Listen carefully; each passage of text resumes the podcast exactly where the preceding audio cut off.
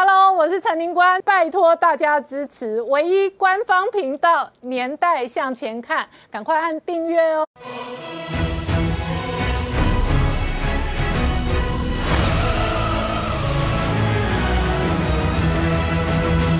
年代向前看，向前看年代。大家好，我是林官，欢迎我们忠实观众跟粉丝朋友扫描 QR Code 订阅《年代向前看》YouTube 官方频道。我们看民主高峰会上面哦，唐凤的画面究竟如何被消失哦？现在引发了美国内部的这一个政治攻防哦，跟轩然大波。同时哦，白宫说呢，这完全是一个无心失过。那到底是谁下令的呢？美国媒体现在痛骂白宫，那主要的核心内容跟原则是，如果这么怕中国的话，干嘛要邀请台湾参加民主高峰会？同一时间哦，在美国内部国会上哦，共和党几位这一个国会议员哦，也都出来骂人。第一个骂人的是克鲁兹，克鲁兹说不用 CCP 哦来封杀台湾，白宫就替中国封杀台湾。然后今天科顿直接公开要求白宫的团队哦，要为切台湾画面而道歉。同一时间哦，另外一个画面转到英特尔的 CEO，他闪电式的。的访台的同时哦。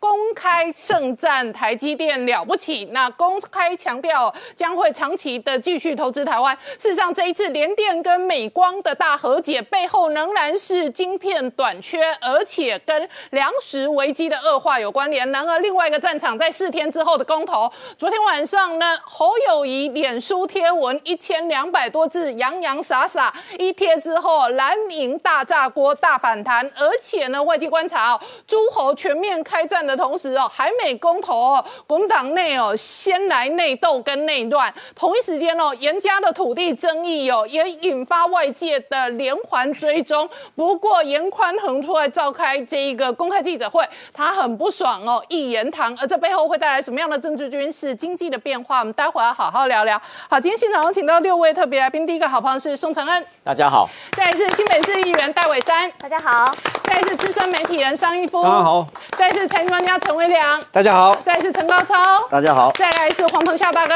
大家好。好，我刚讲哦，民主高峰会上哦，唐凤的画面到底谁下令要切？究竟是国务院还是白宫？路透社的说法是白宫，白宫说呢不敢面对。之后呢，国务院说，哎呀，这个是无心之过。为什么看到台湾就觉得是无心之过要切画面呢？那当然哦，这对拜登的团队来讲。不仅是对外的外交政策上引发批评，在美国内部哦，共和党事实上也接二连三的痛骂。好，彭孝大哥刚刚看到的是共和党的国会议员科顿力挺台湾的发言，他说白宫跟国务院哦要互相推卸责任的话，最后呢，拜登仍然应该出来公开道歉。那同时哦，另外一个共和党的国会议员克鲁兹哦，事实上也在推特上面痛骂白宫力挺台湾。是的。呃，关于我们唐凤委员，呃，他在这个民主高峰会里面的画面突然间消失的这样的一个事情，现在已经变成罗生门一样啊！大家都这个各说各话啊，到底这是怎么回事？当然，我们当然也不了解说到底怎么回事。但是你看看中共那边的啊，他们的反应简直欢声雷动啊，对不对？那个。等于是在一个啊所谓的民主高峰会当场打脸台独，啊，所以你看科顿讲的很对嘛，嗯，对不对？你你你干嘛这样？你这样你不要请好了嘛，对不对？何必又这样子？什么叫民主？民主很重要一点，就是言论的自由嘛。今天如果说我们的唐凤委员代表台湾来参加，而他的言论居然也受到了啊这种的审查。今天，中国最让人家诟病的在哪里？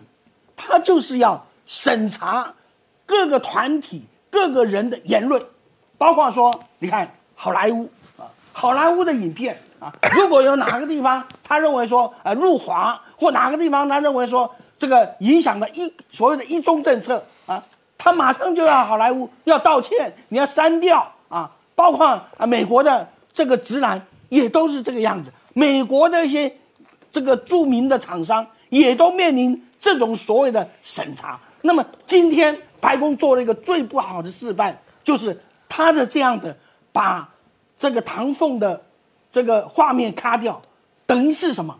所以他就讲了，那个克鲁兹就讲，嗯啊，这是你不要等到中共来审查，你白宫来自我审查。所以，寇顿怎么讲？嗯，你是在对中国磕头，他就抠透，嗯啊，那个英文，这个就是呃非常不好的一个示范。当然，今天这个事情到底真相如何？嗯，可能这个真相永远都不知道。但是我们看到说，这个事情反映出，其实在这个拜登的团队里面啊，有很多的步调并不是很一致的啊。过去就已经传出过有这些的问题，譬如像说他的这个呃国安会啊跟国务院之间啊，就有些地方不太协调啊，所以这些地方就表现出在这些的细微末节上面。当然，这个事情造成美国内部的这个政党之间的这个批评啊。我们知道说，这科顿也好啊，克鲁兹也好，都是共和党的嗯这个议员。那么，呃，其实这个美国共和党啊，自从失去了政权以后啊，他们啊一直对于所谓的啊拜登的中国政策啊，一直有很多不同的意见。嗯，那么始终呢认为说拜登过于软弱，过于软弱。嗯，当然，拜登有的时候啊看起来他呃讲的话好像是坚若磐石，很坚强的样子，但是呢啊突然之间一转弯，哎。国务院的发表，或者说国安会议啊，又把它坚若磐石的话，又把它软化成了好像豆腐一块一样。所以这些这种的啊，外界看起来不一致的说法，会给中共造成一个误判。嗯，就是说好像是有机可乘啊，看出说啊，你的这个里面啊并不一致，表示说啊这里面啊真正的怎么样，你还是怕我嘛。嗯啊，你还是怕，所以你对于所谓一中的红线，对于所谓台独的红线，你果然我一画红线啊，你就自我审查起来。这这个说实在，对于美国的这个两岸政策来讲，这是非常不好的一个一种状况。但是这个毕竟呢，拜登团队上台还不到一年嘛，对不对？任何团队都需要一段时间的这个内部的。啊，互相之间的协调啊，互相之间的打磨，所以这个过程里面，当然也对他们很大一个教训。因为我们看到拜登上台以后，在阿富汗的事情也好，或者在这个我们台湾的这个事情也好啊，甚至于说对于欧洲的一些事情也好，比如讲这是乌克兰事情，始终给人家的感觉就是说，哎，有时候你讲话很硬，但是有的时候，啊，你讲话好像又跟前面啊又自打嘴巴了。所以这些地方。当然，我希望说，呃，美国政府啊，经过这段磨合过程以后，慢慢的他们会走向一个越来越清晰。但是基本上，我觉得说，我们不要看单独的事件，我们要看一个趋势跟格局。什么叫趋势？就是说，我们可以看出说，美国政府甚至于说这个，包括整个西方世界啊，对于中国的这种的围堵，对于中国的。这种的防范防范啊态度是越来越坚强，嗯，这个趋势是不容否认的啊。那么整个格局来讲，我们也看到。彭笑大哥，我跟你讨论一个尖锐的问题：民主高峰会最早媒体放新闻要邀请的对象是蔡英文总统，嗯，后来参与的对象改成萧美琴跟唐凤。好，萧美琴我还可以理解，因为她是外交体系驻美大使。那为什么是唐凤参加？好。那这为什么？那拜登跟唐凤同框是什么意思？然后呢？美国媒体今天痛骂痛骂白宫说，如果你压根哦不想要看到台湾的话，你干嘛邀请台湾参加？是你干嘛邀请唐凤参加？你干嘛让他变成你的会议跟其中的议程公开发言？再来，你正常的白宫跟国务院的作业，就跟我的手板一样，这都有前置作业的嘛。除非唐凤那张图卡他是他夹带的，那你前置作业怎么做的？嗯，好，那我们就回头来推这个事情。我自己感觉它是非常严重的伤害台美关系，这可能比美猪更严重。其实台湾人不在意很大的猪肉，那个是国内的公投假议题。但是我作为一个台湾人，我心里都会想，那你本来找我来，你现在要卡我画面是什么意思？是。那你本来说要找我们总统来，现在要换唐凤是什么意思？然后如果你连唐凤你都不想看，你就不要找他来嘛。那你把我找来又把我切画面，又是什么意思？我我想，呃，蔡英文的外交团队有他的难言之隐，因为我们可以看到这个过程，自从他提出这个美国公布的有这样的一个集会以后，嗯，我们可以想象得到，中国一定透过各种的管道、各种的途径，对美国政府施压，嗯，那么这个过程当然并没有。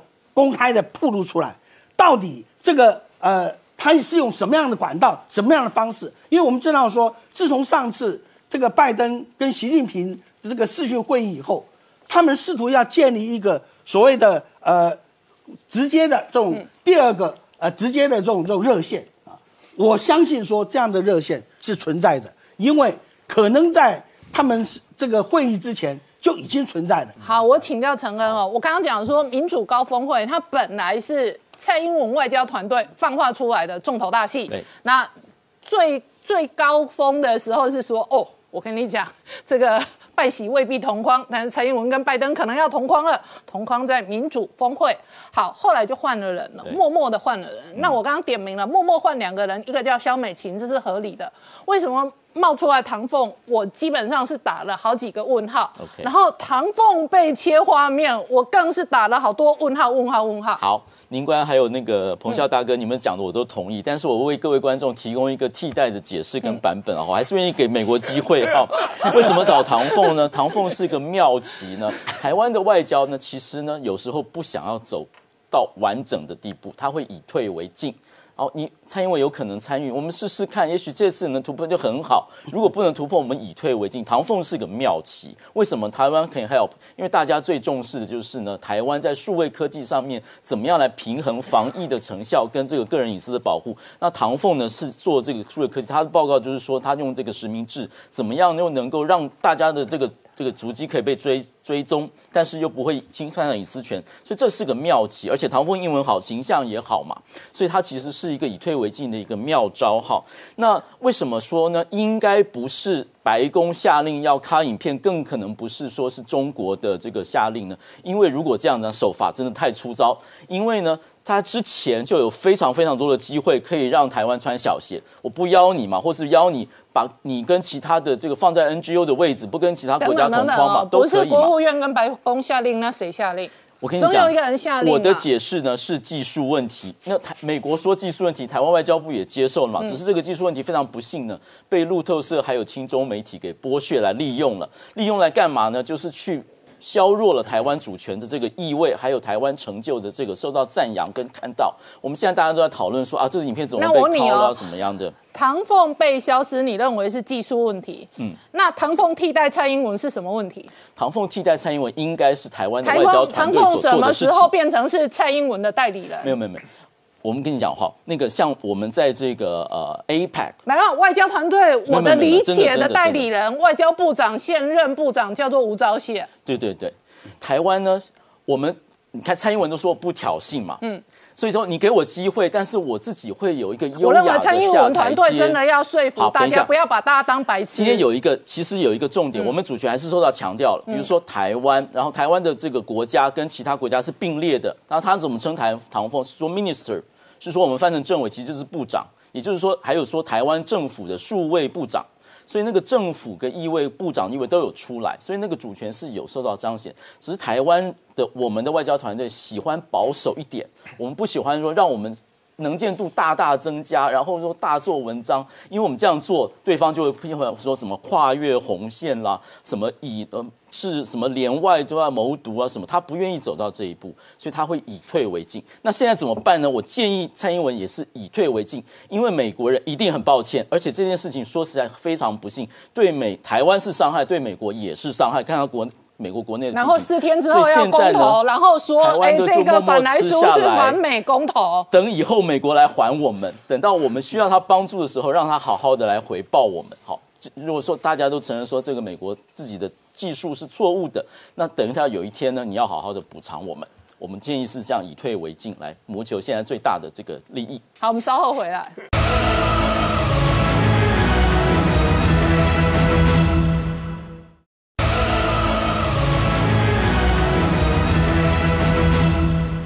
年代向前看的节目现场，我们今天聊的是公投倒数四天，蓝绿都在各自哦这一个拼命吹票。不过昨天晚上最妙的震撼弹哦，是侯友谊的脸书，那他写了一篇一千多字的这一个文章哦，而且呢。标题叫做“我对公投的看法”。那第一句话是我思故我在。好，现在侯友谊呢，准备把政治问题变成哲学问题。伟山怎么看？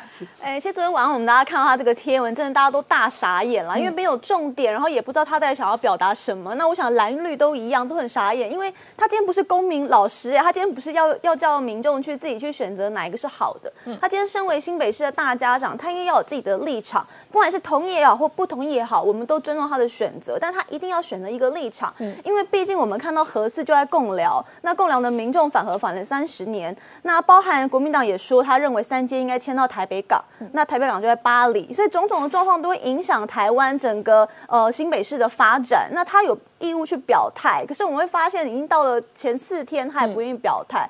那我觉得是对这个你觉得他为什么不愿意表态？就我觉得，就我不知道他的心理到底是什么。但如果他今天是反核四、反三阶来到呃新北市，那他应该也是要表态。如果不表态，就代表他蓝绿都要，他想要通吃，他想要两边讨好。但我觉得他这个文章下去之后，是两面都没有讨好，反而让大家很生气。嗯，因为你去看他下面的留言，不管蓝的绿的，都希望他可以表态。那当然中间。选民可能会觉得哦，对啊，我们很多事情就是应该要让人民决定嘛，毕竟是公投。可是实际上这个问题他真的没有办法回避。其实当初朱立伦还在当新北市长的时候，他也曾经说过，没有核安就没有核电。那跟现在侯市长的态度完全一样。可是你会看到，当朱立伦要选总统的时候，他完全就变一个调，大转弯，发夹弯。那我觉得民众当然会去思考说，那侯市长他今天到底是想要采什么样的立场？嗯，毕竟所有的呃新闻杂志，或甚至你他自己，他看起来都是有争取大位的心。嗯，那在这个能源议题上跟新北市有关，他自然不能不表态。那不过我们从里面也看到蓝营之间的矛盾，我们会看到朱立伦现在过去都走中间路线，但他现在完全就已经被深蓝绑架，所以你会看到。他很积极的在表态，就一些跟民进党完全是相反的政策的立场。那侯目前现在当然还是算是整个政坛里面声望比较高的。我认为他是想要踩住这个中间选民的部分，所以他才发了这个文章，表示他的中立。可是实际上。真的没有一个政策选择是中立的，尤其像侯市长这样的人，他真的必须要表态。那从我过去对他的观察，我认为他就是一个很明显的不沾锅，嗯，甚至比马英九当时还要更不沾锅。他尽可能的不要去参与国民党的很多的活动，那包含之前可能帮韩国瑜造势啊等等，他都没有去。那也包含这一次的公投，在十二月十七号当天晚上，蓝绿都在大动员。那我们会看到侯市长就直接排了就一个府会参叙，他要在 十七号的晚上跟我们这些议员做一个参叙。那你要跟他吃饭吗？我当然是要去帮民进党的这个凯呃凯道上面要做一点宣传嘛。对，所以我是一定是不可能去。那既然都知道议员们都不可能去到他的参叙，那他到底要跟谁吃饭？我也不太理解。但是可以看得出来，就是他尽可能要。避掉跟这些国民党继续去做这个连结的这个可能性，嗯，但我觉得他也惹到很多深蓝的民众啦。像我在地方上这样遭总，其实我也常常听到呃一些深蓝的民众说，其实他很喜欢看我执行侯友谊，喜欢看我骂侯友谊。很大原因是因为他觉得侯友谊明明就拿了蓝的资源，那也用国民党的这个名义参选，选上了市长，那大家这么支持他，可是当党有需要，他却不愿意站出来，嗯，所以让这些蓝的民众其实是非常生气的。那也这就是为什么。徐巧芯议员，他也呃前一阵也很明确表态说，呼吁党中央不应该提名他作为市长的候选人。哦，但我觉得这是比较困难啦，因为说实在的，侯友谊真的 在地方基层也算是民调真的很高，应该是国民党需要侯友谊，而不是侯友谊需要国民党。即便他整个跟国民党切割之后，我认为他在选新北市长，他还是有占有非常大的优势。嗯，那所以现在看起来是。呃，真的是国民党比较需要他，所以他也才可以一面的做大，然后不理国民党。嗯，那当然朱立伦就尴尬了，因为现在看起来朱立伦也还是要选总统的心，那就看他们彼此之间怎么怎么互 K，那最后谁拿到这个好彩头？哎，我请教义福，你怎么观察这一篇文章的政治效应？我我觉得一件事哈，这个很久没有碰过训诂学了，嗯，大家都要把这篇文章掰开来看，翻过去看，一一句一句好好的看。当然，其实简单说，整篇文章主要的架构，其实它在凸显几个事情。这一篇文章它到底要表达什么？嗯，你觉得要表达什么？它要表达什么？表达争取中间选民的认同。嗯，中间选民的认同。如果时句转换一下，如果在二零二二年，二零二二年十月发这一篇文章，我都觉得，嗯，也像是选举声明。蓝绿白两边，民意为最大哦，所以他这一边的效应呢，其实这边的效应会让人家觉得说，你的蓝营里面对公投议题仍然处于一个在争议，自己内部都争议不确定的因素哦。那侯友谊这一篇文章。出来当然是因应了很多人在挑战他，包括你陈玉珍，陈玉珍是党团书记长，在中常会他是列席，他都曾经在党团呃在中常会提过临时动议，要求县市首长必须明确表态的动议。那这整个里面当然还是深蓝的问题，但是今天他回击以后。你会发现很多人都改口了啊，包括赵少康，赵少康都说啊，他来主有表态了，他有为难嘛哈。那刚刚刚才讲到徐小新哈，徐小新那时候的说法是，如果我是党主席，我也不会提名哦。那现在他的说法是，因为我不可能是党主席，所以是假议题，所以都在周旋回婉。那为什么会这样哈？就像刚才呃议员所讲。他的支持度、看好度这么高，是全部是蓝营的基数让他这么高的吗？答案是不是嘛？嗯，就蓝营之外，还加上了非蓝，甚至于潜力的支持，他才会这么高嘛？你的意思就是说侯大于蓝呐？呃，支持度、满意度是这么高了。那你一直打侯友谊，打侯友谊，打侯友谊，嗯，你打了半天，你叫支持侯友谊这一些中间。或是稍微浅绿一点的，可能跟着侯友谊表态的反来猪说：“哎，这一点我们支持侯友谊，要要去投。”被你打到，可能都不投嘞。嗯，所以他打的最后会出现一个反效果，就是你把侯友谊的中间支持者可能会受到侯友谊某一两项的公投主张会带走的人被你打走了。嗯，所以到最后。它的效应出来就是深蓝炸锅，中间选民认同。嗯，那今天其实侯友谊里面在不在乎公投的结果？你想想看，呃，台北港，哎，台各各位观众，台北港不在台北哈，在新北哈。你三阶要移到台北港，谁的问题？嗯，变侯友谊的问题。嗯，合适谁的问题？侯友谊的问题。嗯。四个里面有两个跟侯友谊有关，嗯，第三个是公投，如果绑选举，嗯，执行行政开票执行行政是谁在执行？是地方县市党部执行，每一个人都得面临到二零一八年开票的结果会不会混乱的承担责任呢？所以你说四个里面至少有三个会涉及到跟他执政有关的东西，嗯。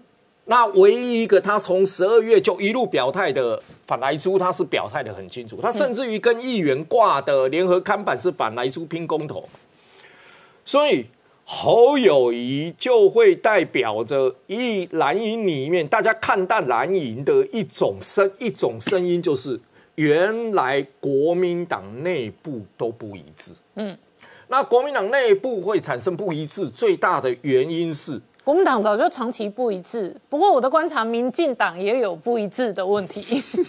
他的不一致是因为你不去沟通。嗯，如果说我沟通，侯友谊你就全力挺国民党提案的那两个，嗯，你就宣扬这两个，那其他比较为难的，我去找其他的人，把责任都摊掉的时候，你会发现。就是大家都有对公投上表态，都有对自己党内的提的两项表态。嗯，其实这个问题不大，就变得相对小一点。但是你朱立伦有去沟通吗？所有的县市长有沟通吗？嗯，没有，就告诉你四个同意，大家支持吧。嗯那侯友谊怎么支持？嗯，所以这一个问题，当然你会想到，那我你有这个问题，如果四天之后开票，结果四个不同意，全都过关呢？四个不同意全都过关，嗯，大家开始抓战犯嘛。哦，那侯友谊就变战犯。侯友谊一定是战犯果啊，朱立伦也一，我跟你讲，他们说拿朱立伦打侯友谊，如果都没过了，嗯，朱立伦下场应该比侯友谊更惨啊，哦，侯友谊更惨啊。朱立伦下场可能是什么？朱立伦下场是什么？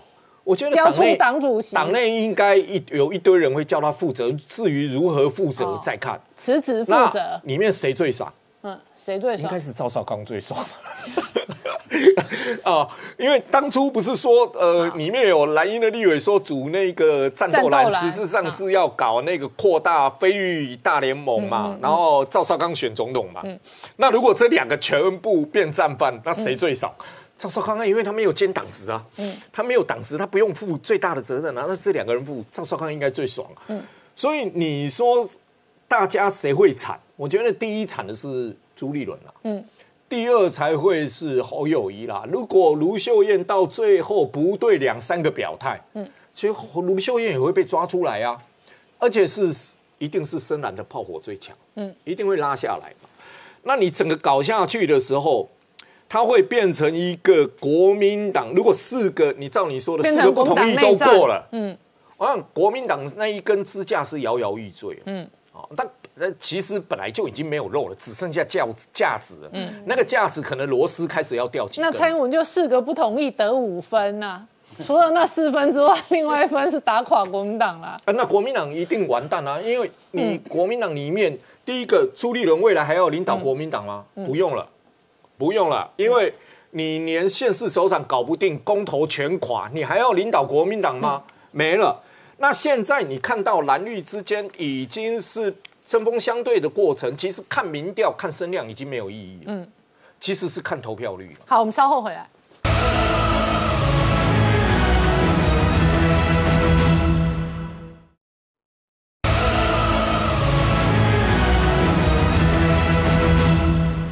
欢迎回到《年代向前看》的节目现场，我们今天聊的是倒数四天公投决战。那彭笑大哥怎么观察侯友谊的“我思故我在是的，这个陈玉珍他讲，他说看了侯友谊的这个文章以后，临表涕泣，不知所云。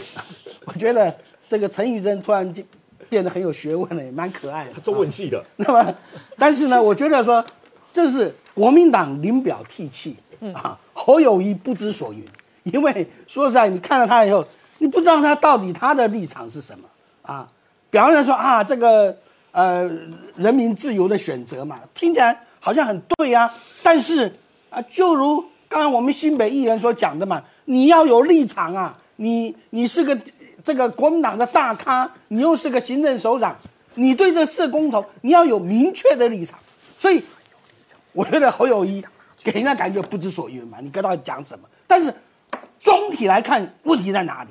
就我一开始就讲，那这个朱立伦搞这个啊四大公投啊，在那边炒热四大公投，为了什么？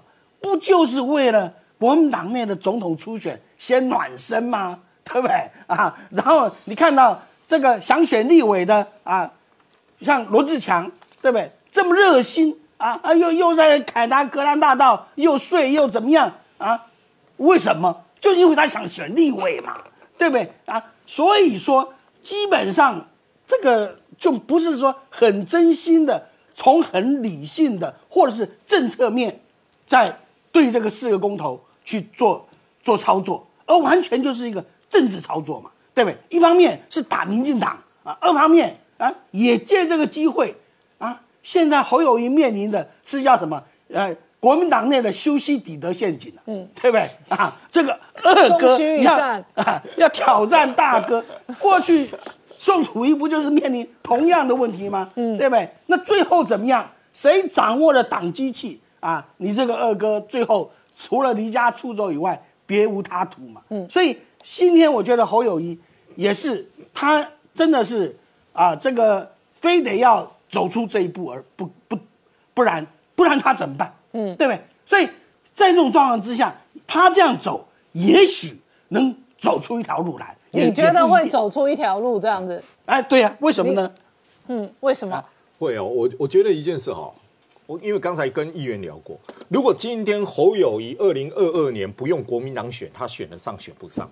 哦，好，我们的答案几乎都是他应该不会落选，好，所以他那一条就路画下去，假设就不一样了。假设他退党，假设、呃，如果他说他退党，他要选连任，哎我请问你国民党有没有人敢选？好，假设他退党，然后用无党籍的身份选新北市长，啊然后你的观察是他仍然有机会连任，有机会啊！叫我再问一句话：如果他说他要连任，他不以国民党，我请问你，国民党还有谁敢下来选台北市市长？嗯，我相信没有人敢选呢、嗯，所以你说他这一条路画下去的话，是国民党要靠他，还是他靠国民党？二零二四所以四。狭路相逢勇者胜，看谁比较对敢。，二零二四年如果他是选他当主子，嗯，底下人拱他，蓝营对他来说是胜选的一个基石。如果他不选呢，嗯，他当辅臣的话，选的人要不要来求他？嗯，所以侯友谊基本上是国民党内部里面的一刀两刃。嗯，你你你现阶段谁打他都讨不了好。嗯，你怎么打？你像公投到这一段时间，他的民调有掉下来吗？嗯，他的看好度有掉下来吗？你怎么打，他始终就是这么高。嗯，换言之，你蓝营里面那这种政治效应很像当年的马英九啊，呃，有点像，嗯，有点像，因为他在中间选民的基础上已经大过国民党太多了，嗯。嗯，大过国民党太多了，所以国民党你去打他的话，你想一下，国民党十九趴的支持度，嗯。打一个五十几趴的满意度，那请问你那增增增加出来的三十几趴是你国民党的吗？嗯，不是啊。嗯，那这三十几趴可以压死你国民党，不是你十几趴去打死三十几趴。嗯，所以他这一条路绝对是他自己走向的一条路，而且他不能表态。大家都说他要表态，他不能表态啊。嗯，他表完态了，民进党马上拿他的表态去用啊。哎，侯友谊。你说他没有表态没有错，如果侯友谊说我反核是，民进党马上说你看你看你看侯友谊反核是上一部什么什么，我们刚刚前其实一段侯友谊的文章是有内容的，他不能表态。我们第一段不是讲技术性问题吗？啊对啊。侯友谊的不表态也是技术性问题啊，因为如果他表态不表态就是一种表对态。啊，不表态哦，不表态就是一个对党内四个同意是有意见的嘛，是有意见。如果他表态说好，我支持两个，我反对两个，那民进党马上拿那个说，你看你们侯友谊反对那个合适，大家要反对，反对三阶迁移要反对，嗯。他反而会变成民进党拿侯友谊来打国民党用，哎，嗯嗯，所以他不表态，嗯，基本上也是一个技术性的考量。就是说他不表态也是一个技术性伤害或者风险控管相对比较低的表态会选择，。他会被民进党拿来打国民党。嗯，那他在国民党的处境会更惨啊。好，那我所以他不表思。态是国民党骂他，他表完态连民进党都要拿他来骂国民党。而且表完这个态之后，不管二零二二怎么选，二零二四怎么选，深蓝可能都仍然会含血、含泪、含恨、含一大堆东西，然后去投票。如果有如果有深蓝现在吵最凶，骂最凶，可是真正对决的时候，深蓝可能就仍然会走上那一条含血、含泪、含恨，然后含一一一一一堆冤枉鸟气，含一堆不爽，然后但是还是去投票。有有有机会打败绿营执政的时候，嗯嗯，那个蓝营大概管你深蓝、浅蓝，大概都跑出来了。嗯，如果没机会的话，真的深蓝就不会出来。哦，对，所以你要看机会的比例问题对。所以深蓝里面，只要如果到最后只有侯友谊能打倒民进党，而事实有可能的时候，嗯蓝深蓝里面跑起来，然后说我们继续让民进党执政吗？答案不会啊。嗯，所以所以这是一个很简单的选择。对嘛，它是一个很简单的很选择，很简单的政治选选择，所以侯友谊今天只是做了一个对他相对呃风险比较低的择，第一。个技术性考虑的东西。所以朱立伦才要 K 他，因为他是他要选总统最大的绊脚石，这是一定要的。好，我们稍后回来。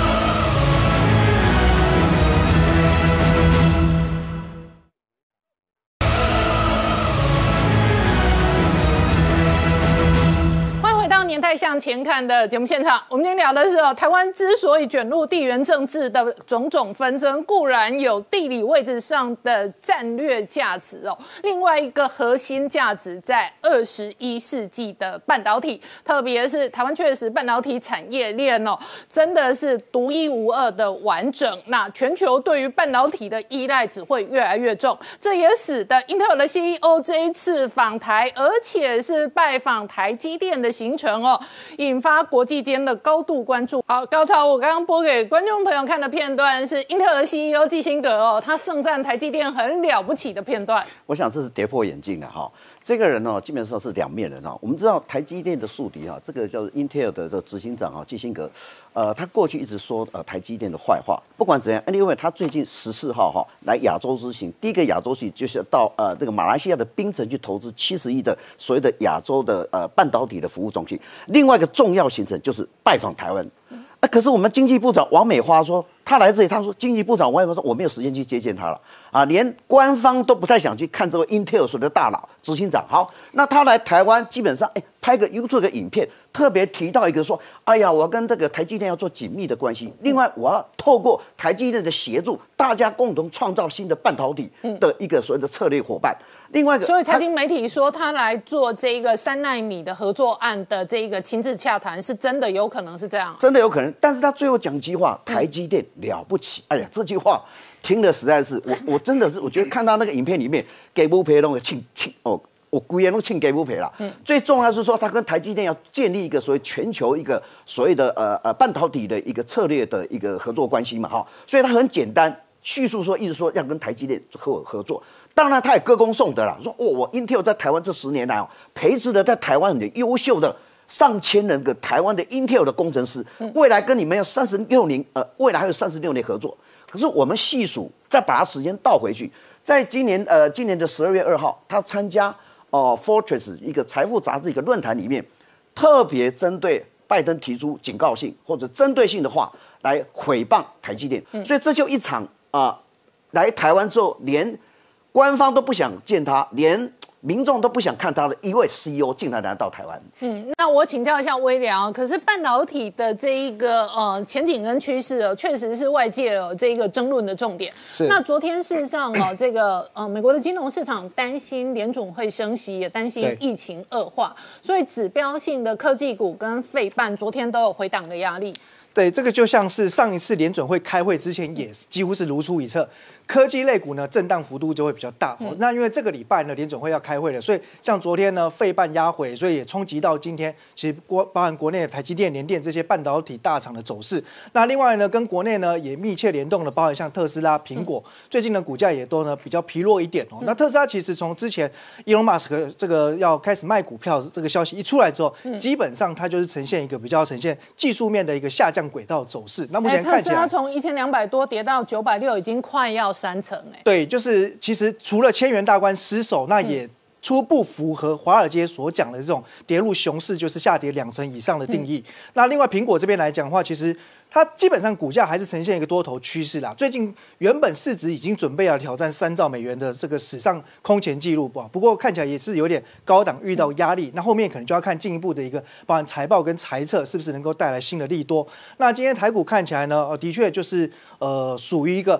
外资保守，然后呢，内资投信呢，在这边也留了一手啊，再加上呢，只有主力哦，不断的上下起手，所以操作难度蛮高的。那今天大盘指数其实也是。贯破月线的一个疲弱走势，那看起来呢要去挑战历史新高，应该还是要好事多磨一下。那这个关键第一个就是呢台积电，因为台积电呢就是在本周四要除息了啊，配发二点七五元。那照往年的一个记录来看，应该顺利填息是没有什么太大问题，就是快跟慢而已。那再加上这一次。Intel 呃，这个基辛格来到台湾之后，那后面会不会给台积电在业绩题材上面呢带来更多的一个引爆点哦？这个可能是短时间上面可以观察台积电两个消息面。那联电的部分来讲的话呢，呃，当然还是处于一个持续往下做一个调整的格局哦。不过看起来下档还是有一定的支撑力道，大概就在六十块的整数关卡这里。那今天的强势股部分呢，大部分就是属于一些可能所谓的妖股啦，哦，比较奇奇怪怪小型股，比如说像霹雳哦，这个是传统布袋戏哦。那最近呢，莫名的大。加上所谓元宇宙概念。那利凯来讲话呢，是呃，当然它是属于这个电池的正极材料，也就是跟电动车有关哦。不过值得留意是，哎，昨天它跳空往上，主要是一个减资效应。那大同是大家可能关心的另一档个股哈，那原本股价下跌，似乎已经。提早去预告，可能经营阶层有一些异动。那果真呢？我们看到这个新任的一个董事长上位之后。现在似乎市场又把焦点放在未来，它是不是能够加快土地资产的开发？那再来弱势股的部分呢？当然就是一些涨多的小型股回档哦，包含在所谓的一个车用相关产品里面啊，像宜利电、大众控，这个都是在短时间之内股价呢，甚至都是翻倍上涨。那目前看起来技术面呢，都已经有一点呢由高档转弱破线的情况。那智源则是呢面临到就是接近年底哦，这一档个股原本是投信。高度认养的一档中小型个股，那目前来说也已经进入到呢结账的一个阶段，所以投信重压股最近可能要稍微避开一下。那其实今天的一个特别受到注目的消息，应该是在于啊外资先生之称的古月涵哦提到台股的泡沫将至，那可能呢这个高点哦明年的部分有机会是看到两万点，但是到了两万之后呢，大家就要小心哦，因为台股应该就是市值过高，有可能形成泡沫。那今天这个消息，我觉得。大概也冲击到一些盘面的高档股，很多呢涨多股票就脚软了。但其实我觉得仔细去看他这一番话所讲的，就说台股的确评价是偏高了，但是呢，呃，他提到。在泡沫之前，应该会有两个重点，一个就是说，应该会有快速拉高的一个行情，这就是我们俗称的所谓邪恶第五波或陌生段。目前看起来台股没有这种快速上涨过热的现象啊，反而有一点最近是比较偏冷了。那第二个来说，其实台股通常是跟在美股后面，所以如果真的会崩的话，还是先留意美股有没有连续性的这种指标股重挫的一个情况。那再来，其实就是刚刚提到哈，呃，Intel 的 CEO 来到台湾哦，那这边当然我觉得这个是。有一点啊，可能见面三分情啦，来台湾就大战台积电是了不起哈。但是重点就在于，其实呢，它跟台积电之间哦，真的是一种微妙关系。一方面呢，就不得不一定要，他们又有竞争关系，又有合作关系。对，他就非要呢台台积电的一个晶圆代工的一个产能，那但是呢，他又希望能够在重返晶圆代工之上呢，能够跨过这一道台积电高墙哦。所以我想，这未来是两者之间哦，还是会持续的竞争。不过呢，哦，这个之前啊，张忠谋曾经提到一个词汇，叫做呢。Intel 模式，嗯，它指的是什么呢？就是 Intel 其实一直以来它是以技术导向，用技术来创造它的竞争优势的。那也就代表说，Intel 如果一旦呢失去了竞争的优势的时候，其实它可能就没有办法呢得到资本市场认同。简单来讲呢，就是二零一八年是一个关键，当年就是台积电的七纳米。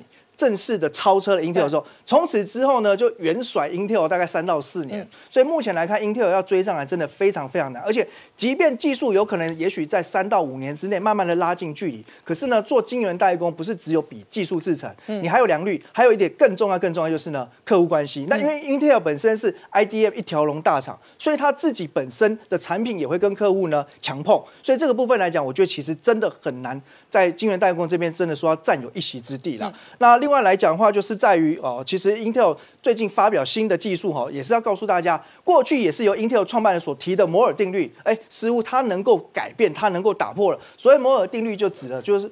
平均大概每隔呢十八个月哦，一年半左右的时间，这个同样的一个晶圆面积，它能够产出更多的 IC，那个数量能够增加一倍，效能能够提升一倍。那我想这个部分它就是有点在秀肌肉的一个意思啊。我告诉大家，最近在晶圆代工市场上，哎，其实呢，客户端哦可以多多的留意一下，有 Intel 呢是真的要来玩真的喽。那不过这边来看的话哈，其实在整个晶圆代工啊，目前呃持续的一个成长之下，那半导体哦。我觉得在未来长期，真的都是大家在投资配置上面。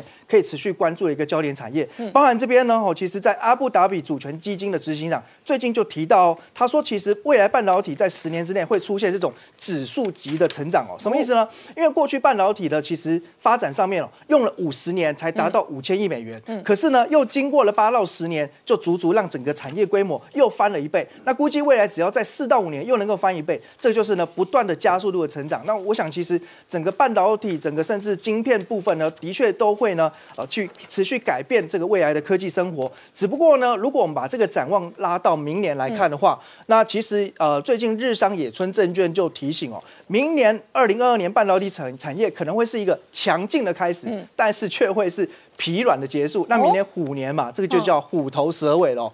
那我想这个刚好有点呼应哦。呃，不久之前这个美商哦。摩根大通其实他也提到，明年呢，可能整个半导体相关的一些业者，包括营收啦、毛利率，都会在大概明年的年度中间左右见到高峰，然后开始走下坡。那讲到最近，其实联电跟美光的这个世纪和解案哦，那这个背后真正的一个推手哦，呃，一个来讲话就是，当然美国跟台湾政府都有失利啦。那另另外一个方面来讲话是群联在背后呢，去呃做一个居间协调。那关键就在想不到哈。美光因为这个诉讼案，所以没办法跟联电要到更多的产能，它的产品缺货，竟然影响到粮食危机。为什么呢？因为美光是机体大厂，那里面的一些晶片呢，是应用在美国的农业机具当中，所以少了这些晶片呢，美国的农业机械无法使用，而进一步呢，导致了粮食的一个产量也不足够。所以难怪呢，这个各方都要居间跳下来协调。那另外来看哈，台湾在整个五 G 新时代当中，其实也形成一个非常完整的产业聚落，也可以算是我们组成的。国家队啊，包含呢，就是我们在呃五 G 的手机晶片当中，最明显就是联发科是称霸了世界第一。那另外我们在小型基地台、在开放式网络，甚至在智慧工厂应用上面呢，其实在全世界相对来看都有一个很亮眼的表现。最主要就是五 G 是走向一个开放式的架构，这个趋势其实是很有利于像我们这些中小厂呢，能够持续的去卡住市场的一个商机。那目前来看哈，呃，苹果 iPhone 呢，因为今年有点缺料缺货，所以销售的旺季有点递延啊，因此呢，很罕见看。到了红海旗下的富士康哦，最近竟然呢，哎，在大陆大举的招兵买马哦，增工。那原因就在于呢，要准备应应哦，中国这一波哦，可能在呃农历年前的销售旺季。所以目前来说的话呢，应该 iPhone 的一个业绩哦，有机会反而是有点甩尾往上呢，在年底之前看到比较亮眼的成绩。好，我们稍后回来。